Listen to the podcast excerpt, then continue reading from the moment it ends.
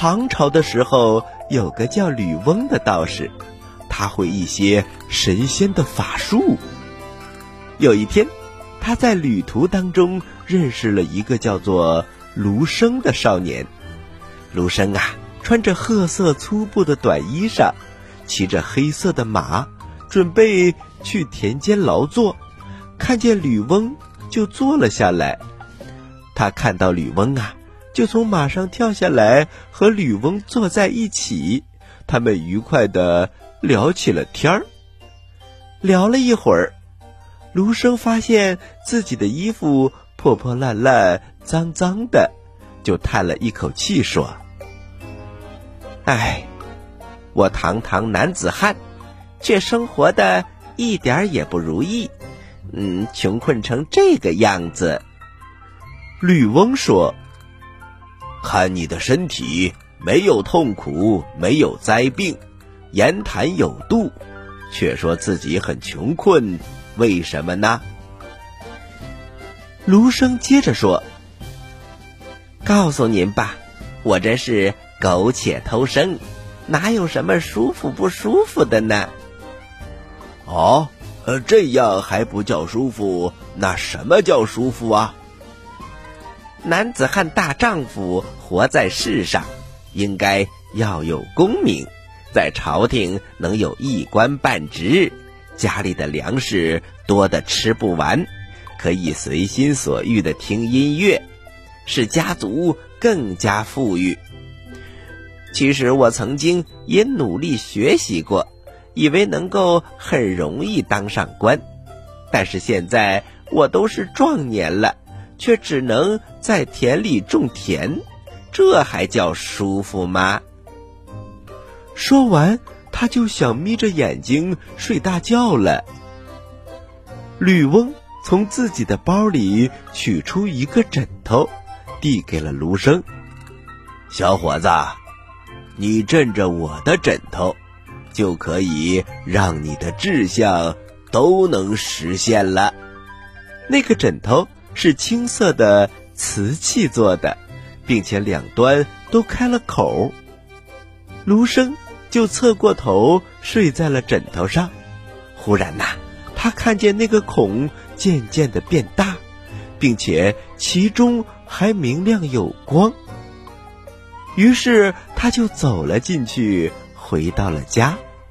几个月以后，他就娶了。清河崔氏的女子做妻子，这个女子啊，长得非常的漂亮，而卢生也变得越来越有钱。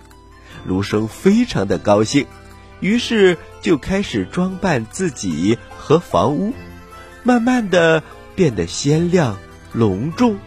第二年，他通过了科举考试，于是真的当上了官儿。一开始。还是在小地方当官儿，后来皇帝非常的赏识他，就把他调到了京城，当做金兆尹。小朋友们，金兆尹就相当于现在的省长哦。因为一心想尽心尽职，没过多久，皇帝就把他升为宰相。可是，总是这么好的运气。总会有人嫉妒的。果然，朝廷里的奸臣开始陷害卢生，而皇帝也没有明辨是非，就定了卢生的罪。这一天呐，官兵带着随从把他从家里抓了起来。卢生非常的害怕，生怕自己会没命。他对妻子和孩子们说：“我老家在山东。”有良田五顷，足够抵御严寒和饥饿了。我为什么要来当这个官儿呢？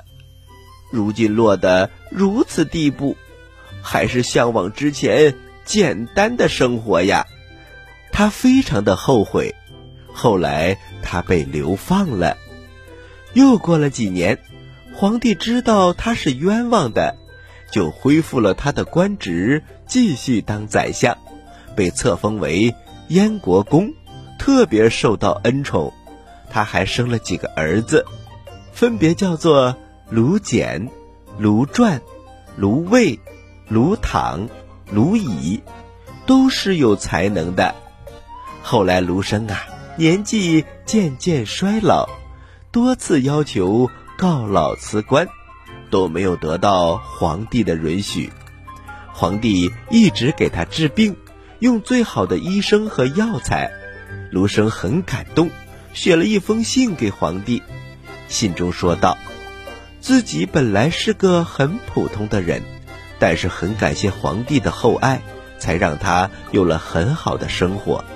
但是他这一生也有很多做的还不够好的地方，感谢皇帝的包涵和赏识。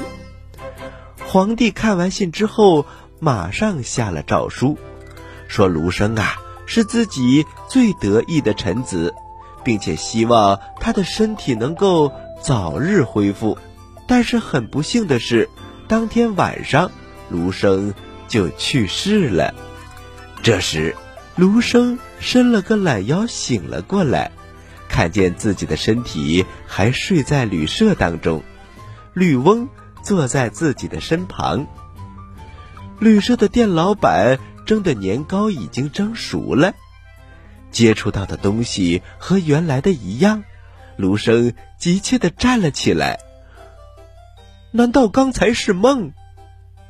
绿翁对卢生说：“人生所经历的辉煌不过如此啊。”卢生非常的惆怅，但过了一会儿，他突然明白了一些道理，对吕翁说：“感谢先生，你制止了我的欲望，我愿意接受教诲。”然后他一再磕头，拜谢之后，他轻松的回家了。呱呱，你觉得卢生明白的道理是什么呢？呃，我觉得他明白梦是假的，都是很容易消失的，就像南柯一梦一样的，对吗？是的，呱呱。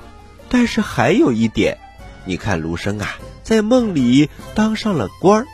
他也会有生命危险呐，他非常的害怕皇帝，他也想，其实不如当一个普通人，这样最起码能够安安心心的过日子。